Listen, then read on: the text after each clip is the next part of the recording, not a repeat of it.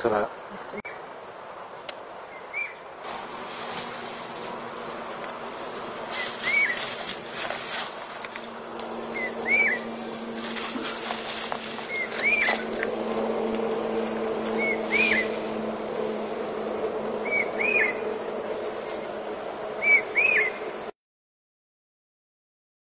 画面中出现的这两名男子，就是我们本次线索的主要嫌疑人。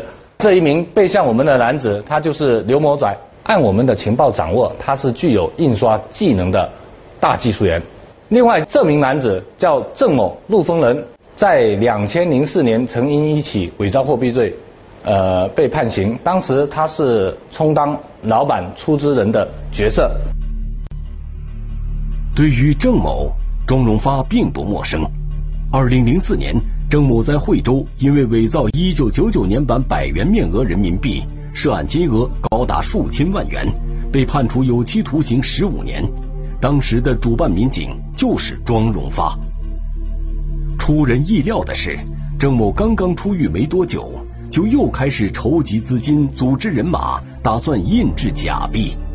而且，警方得到情报，郑某准备充分。这次计划要印制八亿假币。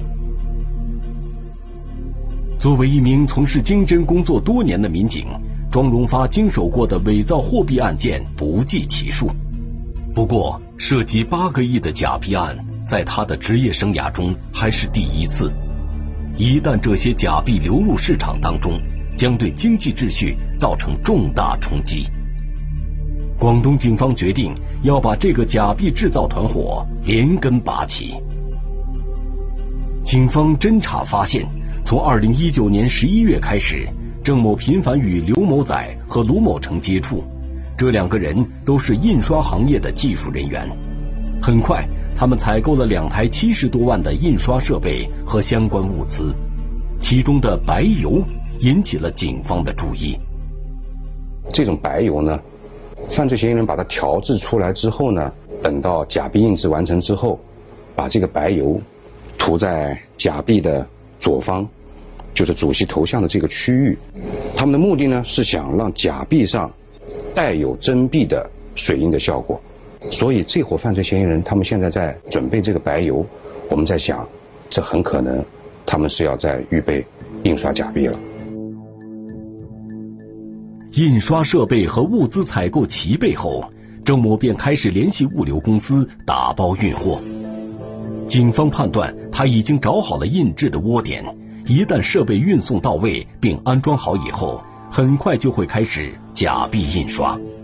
于是，警方立即安排警力对这些设备物资的去向展开调查，发现这批货物的目的地并不是在广东省内。而是在千里之外的黑龙江省牡丹江市。广东警方立即将这一情况上报到公安部，在公安部的统筹指挥下，二零一九年十二月九日，代号幺二九的专案组正式成立。广东警方联合黑龙江警方共同侦办此案。哎，你看到前面那黄的带井盖那棚子了吗？嗯，那是他家后院。哦，他家后院，那就是那棚子，就黄色黄色的棚子。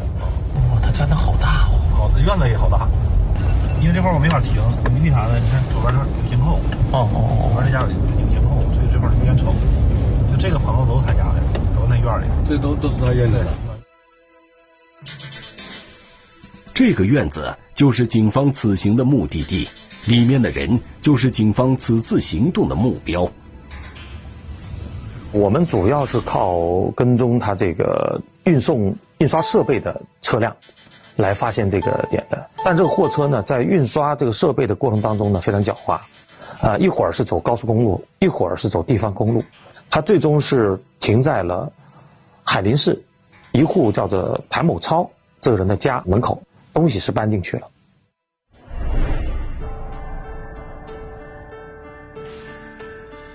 聚焦一线，直击现场。警方一路追踪着印刷设备，终于啊，初步锁定这个印刷设备的目的地。那么这个地方会不会就是郑某等人选定的假币制造的窝点呢？咱们说了，这郑某是广东人，他为什么又要跨越千里，选择在人生地不熟的黑龙江来制造假币呢？而且啊，仅靠着郑某、刘某仔、卢某成三个人，显然是没有能力制造出面额总计达到八亿元的这么些个假币的。那么，这个团伙究竟还有些什么人？这些人现在又身在何处呢？让我们一起进入今天关注的事件，来了解它的来龙去脉。出狱不久，重操旧业，千里奔波，印制假币。我们在破案时机的把握上，往往是很痛苦的在抉择。两省警方布下天罗地网，正邪较量，危机一触即发。我们广东公安机关一定能够将之绳之于法。虚幻的发财梦，一线正在播出。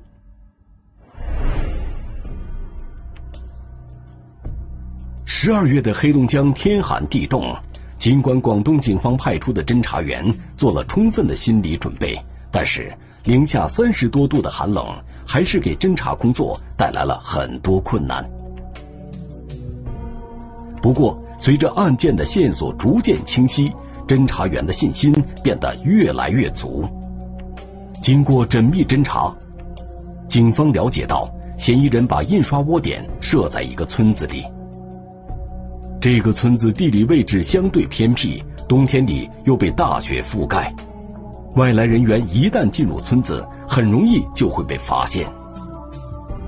在假币制造窝点的门前。嫌疑人安装了摄像头，还对这个窝点进行了专门装修，将工作区和生活区连在一起，内部人员极少外出，这些都对侦查工作造成了重重阻碍。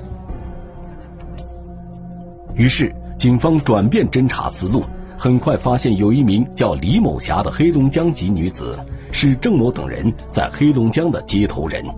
通过对李某霞深入调查，警方初步得知，该案嫌疑人共有十多名，彼此之间有相对固定的上下层级，股东、技术员、厂主等角色分工明确，底层团伙人员彼此并不知道对方的真实身份。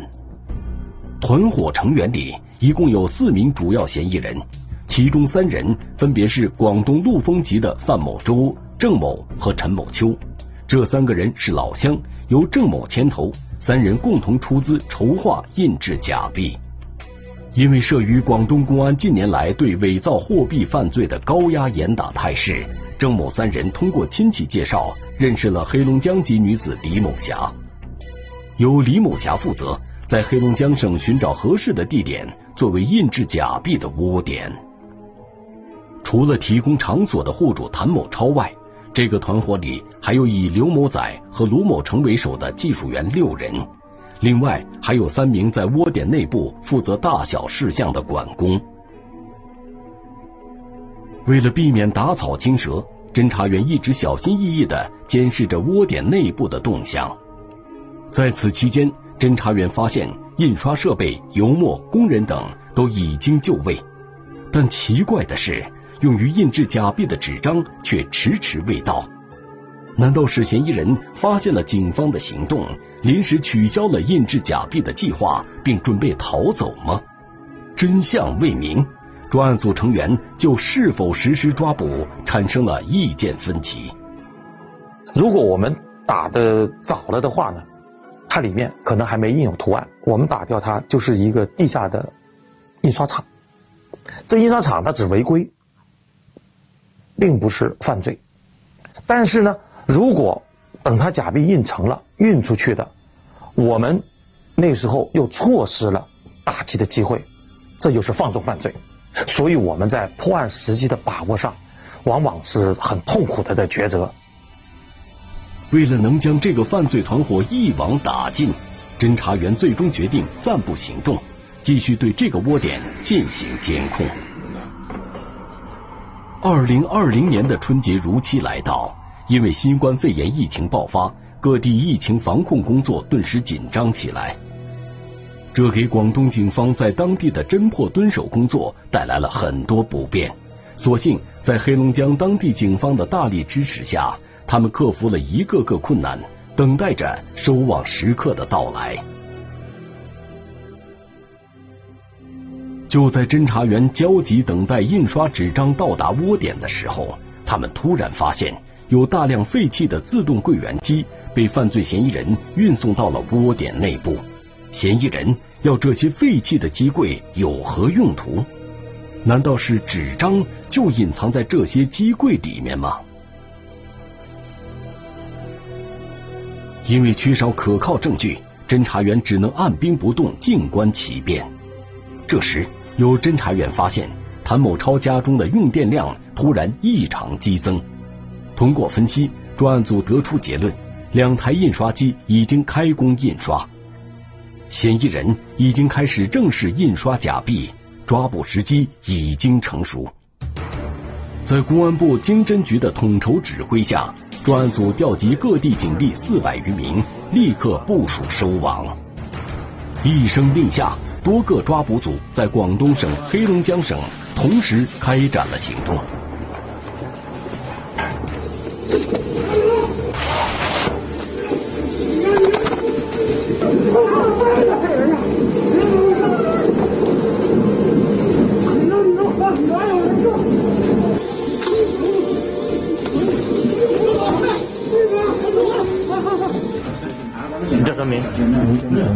头镜头，抬个头。好，这个上上上。你叫什么名？在哪人？刘洋仔。对。等下带一带路。哪个？这下面哦，这下面。哦，找到了。胶片，这是核心。胶片。是吧？这胶片是核心。这什么？这个就是它的印刷机的出纸口，那是进纸口，这是出纸口。所以在操作的时候呢，它那些东西肯定留有指纹。它印好的东西呢，会放在这里来看。它这张真的，这张是真钞。他拿那个假钞跟真钞做着对比，那夹在那上面做对比，看看这个相似度到底有多少，不断的调整。吸毒东西啊，那是？哎，那个就是溜冰的。他们因为吸毒，这帮团伙都啊。这台机器是切纸机，液压切纸机，就是印成品了，就这种，印好了之后，然后呢，他就。整摞整摞放在这里裁切，然后呢就把它打包进我们后面的那你看到那个纸箱。这个是一千张一箱，那就三点五五几亿。这边是印完的印过的一些废品，一些废品哦，这里也可以加了有几百万。你叫什么名？我大名叫玉姐，姓名叫玉姐啊。嗯，光姐。嗯，姐，喜欢个咩啊？装修。上车，上车啦！几几个？上车到这个。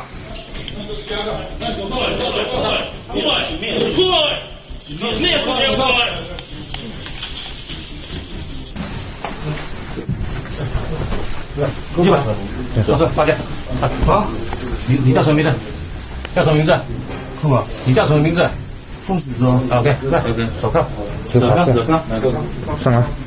你叫什么名字？啊？嗯，好。那些纸从哪是从哪里来的？那个纸是那个承建那个状跟承建师他排好了，让我们去把它安排到运钞回来的。送到惠州你们的废品厂。都是用那个木箱包装的。还有用什么东西？那个机柜。呃，ATM 机的机柜。在公安部经侦局的直接指挥下，广东省、黑龙江省两地警方开展统一收网行动，抓获了郑某等四名主犯，全案共抓获犯罪嫌疑人十六名。行动中，警方在黑龙江省牡丹江市捣毁一个大型印刷窝点和一个假币纸张中转储藏窝点，查封大型假币印刷机器两台。假币胶片一套二十四张和大批制假设备、原材料等，现场缴获二零零五年版百元面额假人民币成品四点二二亿元，查扣专用纸张六吨。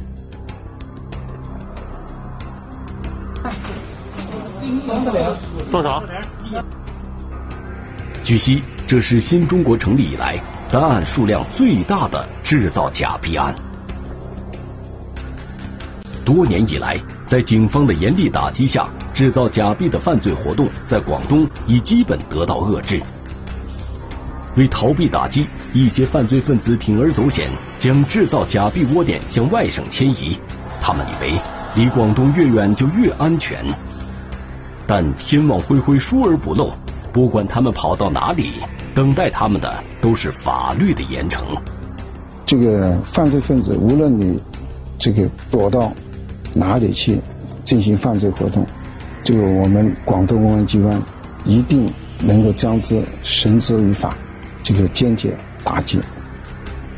讯问中，几名嫌疑人很快承认了他们合伙制造假币的事实。在嫌疑人卢某成的手机上，侦查员发现了卢某成和妻子的一段对话。对话中，妻子力劝卢某成回头是岸。要是爸妈知道你去干这种事情的话，他们会怎么想？哎呀，你不用跟他们说。我肯定是要去的，我已经想了很久了。如果靠打工来建房子，过上好日子的话，太难了。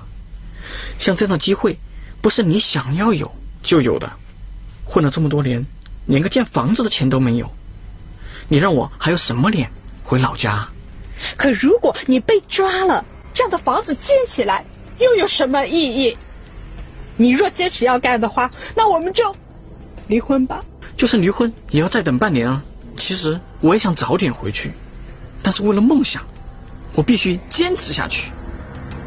此刻的卢某成显然已经被自己畸形的价值观冲昏了头脑，竟然将制造假币当成了实现致富梦想的途径。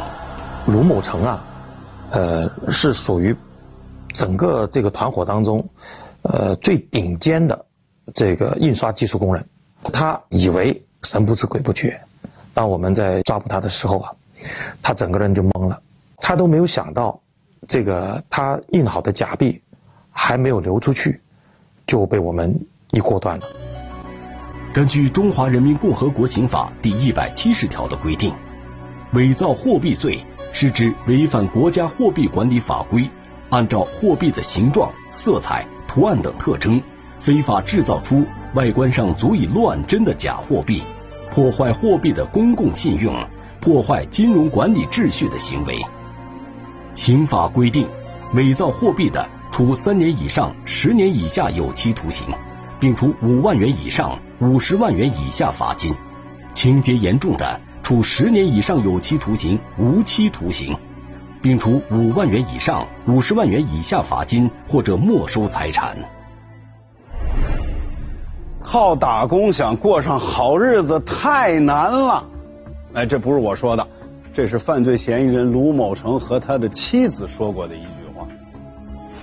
其实啊，根据知情者的透露说，以卢某成精湛的技术，真要是踏踏实实的靠劳动过上好日子，还真不是件难事儿但是呢，在他看来，这踏踏实实的劳动赚钱，这太累了，关键是太慢了，哎。这种办法显然没有方法满足他快速膨胀的物质需求，所以当郑某一找到他一拍即合，他才会把这可怕的深渊当成难得的机会，所以啊，他才铤而走险，以身试法，最终呢，也让他妻子告诫他的话是一语成谶。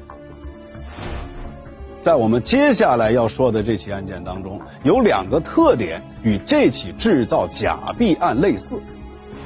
一是制假，二呢就是案值巨大。这起案件啊，涉案金额高达三百五十亿元人民币，而且这样的一个大案，居然要从一枚小小的二维码开始说起。不显眼的二维码，牵出特大制售假发票案。发票上的二维码发现自动跳转到一个名为国家税务总局发票查验平台的网站。高智商嫌疑人，高涉案案值，从哪里寻找突破口？电子空间成为新的战场，虚幻的发财梦一线正在播出。这天，在广东省公安厅的部署指挥下，广东省珠海警方与多地警方正准备对一个制售假发票的团伙开展抓捕行动。为了摸清这个团伙的底细，珠海警方已经连续侦查了五个多月。珠海经侦支队作为主侦单位，率先对犯罪团伙的核心团队、技术研发团队实施抓捕。在一个多月前，珠海市公安局经侦支队就曾试图对该案核心团队实施抓捕，但未能成功。这天，侦查员来到该团伙的一个窝点，在对现场情况进行反复侦查后，抓捕行动被迫取消。我踩了一下，确实在那里，而且挨着很近。每个点都有人住了嘛，是吧？对。因为抓捕条件不成熟，指挥部果断决定推迟行动。这起案件的起因要追溯到二零一八年的年底。一天，珠海有一家公司向税务部门请求查验两张发票的真伪。这两张发票表面上看并无异样，但是细节处却存在很多瑕疵，最终被判定为假发票。经过我们初步的鉴定，认为它有四个点应该是假的发票。首先，第一个就是它这个发票号码呢，它应该是在广州地区使用的，现在是在我们珠海的这个发票上出现了。第二个呢，就是印刷厂呢印的是广州的一个印刷厂地址。第三个呢，就是它这个二维码也是扫进去是有问题的。最后一个就是它的税率，因为这个是一个一般纳税人开的，那他开的税率不应该是百分之三。啊，那应该是百分之十六。这一张呢就很明显的是假的，因为它明显是空的。好的，应该是有这一个发票名称的。还有这边啊，对。那这个发票的来源现在你们清不清楚啊？暂时还是不清楚。那这两张发票它整体金额是不大，那先先不要那么快把这个结果跟他们讲，先排核查一下。我们用手机扫了一下。发票上的二维码，发现自动跳转到一个名为国家税务总局发票查验平台的网站，扫出来的结果跟发票上的内容一模一样，但我们国家税务总局是暂时不支持二维码查验功能的。显然，这个查验平台网站是个虚假网站，制售假发票并建立虚假的国家税务查验平台，这在全国还是首例。广东省公安厅立即部署，安排珠海市公安局展开侦查。我们一定要高度重视这条线索，尽快查清人员情况、票的来源情况，搞清楚整个犯罪网络，争取早日破获这个案件。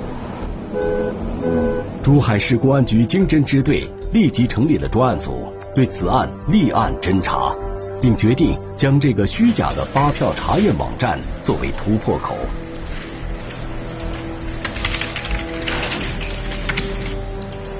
既然这个网址能够提供发票的查验服务，它一定有一个服务器专门来存储这些发票的数据。我们经过侦查，获取到服务器里面的数据。侦查员抽丝剥茧，很快锁定了这个查验平台网站服务器位于香港，并获得了七十五万多条开票数据，一千四百二十多名客户信息，开票金额竟然高达三百五十亿。经过对这七十五万多条开票数据进行筛选和排查后，专案组发现，购买开票软件的客户遍及全国三十一个省份，开票单位涵盖了各行各业，严重扰乱了正常的经济秩序。这个案件卖的都是增值税普通发票。得意的话呢，商家取得伪造的发票有一个比较低的手续费，用来增加企业的虚增成本。这样的话呢，企业就可以少交一部分所得税，实际的支出是减少了，竞争力就相对就强一点了，就造成一些不正当竞争。商家购买假发票使用，倘若不被发现，就能用这些假发票来抵扣企业经营成本开支。从而达到少交税的目的，不仅给国家税收造成重大损失，而且在和同行的竞争中也属于一种不公平竞争。这个税收是取之于民，用之于民的国家征税少了的话，用于民生的支出就肯定会减少。调查中，侦查员发现，这个税务查验平台网站的管理员叫詹某，主要负责服务器的维护以及网站更新开票软件的升级维护等工作。这个开票软件有两种模式，呃，一种是带加密狗的，就价格会高一点。优点在于有了这个加密狗后，它在任何一台电脑都可以开票以及上传到服务器。而如果没有加密狗的话，它只能固定在一台电脑进行开票以及上传那个发票的数据。以詹某为线索，侦查员迅速扩大了侦查范围和深度。并逐步对涉案的团伙成员和分工进行了确认和梳理。经过分析，警方确认该犯罪网络包含了技术研发、利用软件开具假发票、印制、销售空白假发票三个层级。第一层级以詹某为首，为犯罪网络的核心团队，负责查验平台软件的技术研发。这个层级一共三对夫妻六个人，彼此间是亲戚关系，是一个典型的家族式团伙。他们人员虽少，但分工明确。除了开发软件，还负责推送各种推广信息，并对客户提供软件的售后服务。团伙的第二层级是购买、使用假发票开票软件的客户。这些人来自全国各地，他们向詹某等人购买开票软件后，会利用软件开出金额大大小小、名目花样繁多的假发票，然后将这些假发票卖给那些有着发票需求的企业和个人。团伙的第三层级是专门伪造空白发票的团伙，这些团伙伪造好空白发票后，提供给第二层级的销售人对外销售。三个层级的嫌疑人之间有合作，有相对独立，组成了一个涉及全国的网络。鉴于该案涉及金额巨大，成员众多且星散各地，广东省公安厅立即向公安部汇报了案情。公安部经研判后决定。由广东警方作为主侦单位，率先对第一层级核心团伙实施抓捕。以张某为首的技术呃团伙非常的狡猾，极具反侦查意识，使用的手机号码、QQ 以及收款的银行卡都是买来的，冒用他人身份证的。为此，我们通过自己的各类的系统，以及到深圳摸爬踩点，最终。珠海警方确定了詹某等人均为广东省饶平县人，分别住在深圳市龙岗区的不同地方。我们发现张某实际的居住地不一定就是真正的作案地点。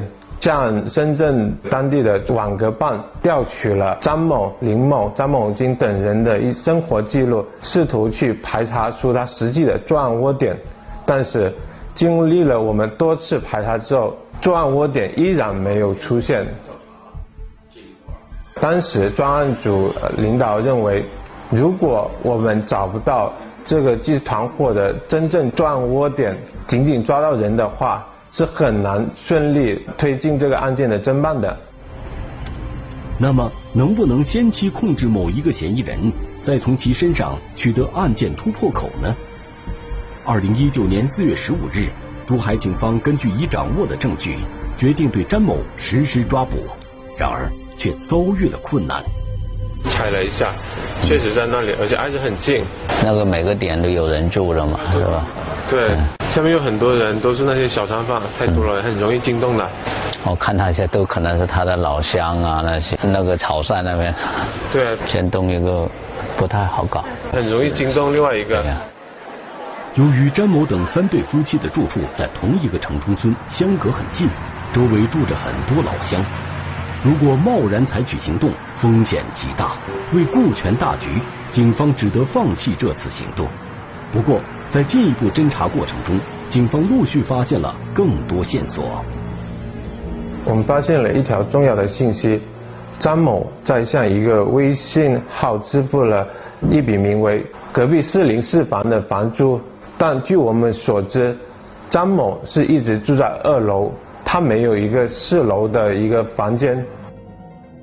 侦查员发现，詹某这笔钱转给了一个名为戴某莎的女人，经进一步研判，警方确定詹某所说的四零四房应该就是其作案窝点。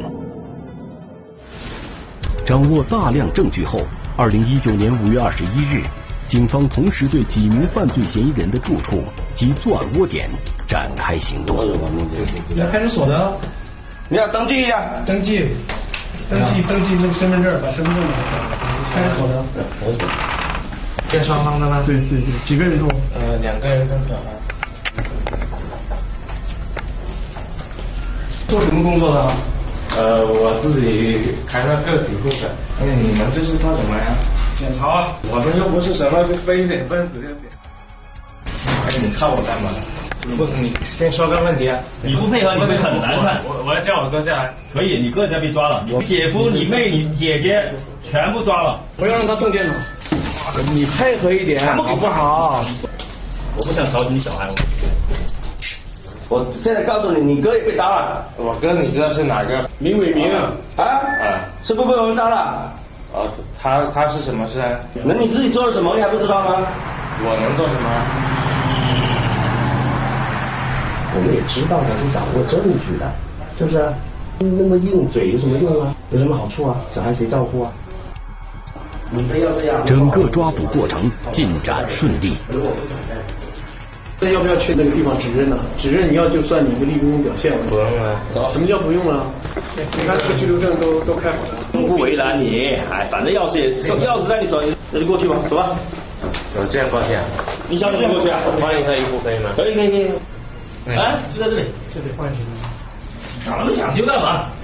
你抓紧吧，好吧，不要再拖时间了。我这你这，呃，这个心态是好的哈，笑嘻嘻的，一个上午笑嘻嘻。哪有，我是没办法。嗯，怎么没办法？啊，钱赚多了是吧？没赚钱。嗯。李大栋。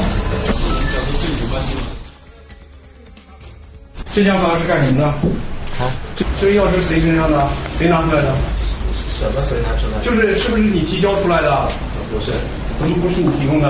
那我都很少用过。都已经到这个地步了，有意义吗？你觉得好像我不知道一样？对你，我跟你说情况太清楚了。哪里天天上哪里吃的饭，我都知道，清楚不清楚？发给客户的票是不是来这里打？发票？嗯，是在这里。你也来这里打是不是？是不是？只知道是还是不是？是。面对大量详细而周全的证据，犯罪嫌疑人詹某、林某最终承认了自己制售非法开票软件、架设虚假发票验证平台的事实。在珠海警方成功抓获以詹某为首的七名犯罪嫌疑人后，广东等八个省市警方也陆续开展收网行动，共抓获制售假发票团伙人员七十四名，捣毁涉案窝点四十五个，缴获大批涉案工具和证据资料，成功侦破了全国首宗利用网络技术制造、销售假发票的特大案件。